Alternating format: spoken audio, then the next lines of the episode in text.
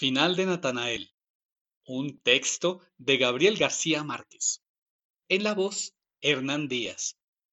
Una producción de Teatro del Sur y Casa Raíz. Decía que lo más grave, lo que perturbó definitivamente su trayectoria profesional, fue el experimento de los sueños superpuestos, practicado por Natanael en un momento en que ya el mundo de las pesadillas guardaba para él muy escasos secretos. La cosa empezó cuando Natanael se esforzó por soñar que estaba soñando.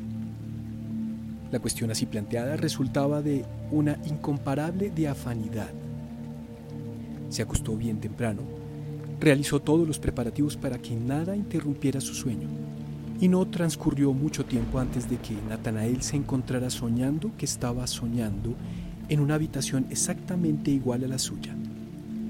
Natanael, con su adiestrada pupila de soñador profesional, inspeccionó el ambiente y comprendió, todavía sin despertar, que su experimento se movía en lo alto del universo de la perfección. Al día siguiente, difícilmente pudo asistir a la oficina. Lo embargaba la venerable emoción de estar discurriendo en un mundo desconocido por quien le rodeaba de estar participando de una satisfacción que muy pocos humanos habían logrado experimentar.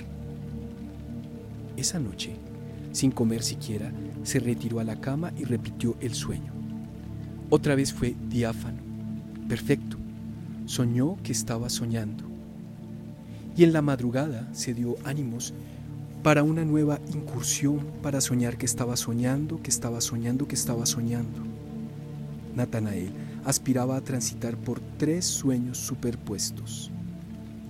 No hubo ningún accidente en los días posteriores, cuando Natanael se arriesgó del tercer sueño al cuarto, del cuarto al quinto, del quinto al sexto, del sexto al séptimo y hasta del séptimo al octavo, en una semana. Natanael había logrado ascender hasta un décimo sueño interior en una galería de imágenes de sí mismo que iba desde una realidad de soñador estudioso hasta una décima irrealidad, después de haber pasado por nueve irrealidades idénticas. Y Natanael soñó que estaba soñando, que estaba soñando diez veces, como si bajo su almohada reposara el secreto del hombrecillo de la lata de avena. Así estuvieron las cosas hasta que, un día en que Natanael tenía que levantarse más temprano que de costumbre, y preparó el despertador. Cuando oyó sonar la campanilla, estaba pacíficamente reclinado en el décimo sueño y obedeciendo a un proceso que ya le era familiar, empezó a despertar del décimo sueño al noveno, del noveno al octavo, del octavo al séptimo. Allí ocurrió el accidente. Cuando Natanael estaba en el cuarto sueño y se preparaba para despertar al tercero, el despertador dejó de sonar y el dormidor quedó desorientado. Sin embargo, siguió despertando del tercero al segundo, del segundo al primero y, finalmente, del primero a la realidad. Pero, ¿era aquella la realidad? Natanael se encontró en una habitación exactamente igual a las diez que acababa de abandonar. ¿Cómo podría saber si esa era ya la realidad o apenas el segundo, acaso el primer sueño? Desconcertado, Siguió despertando, despertando indefinidamente hasta cuando descubrió que la galería no tenía fin.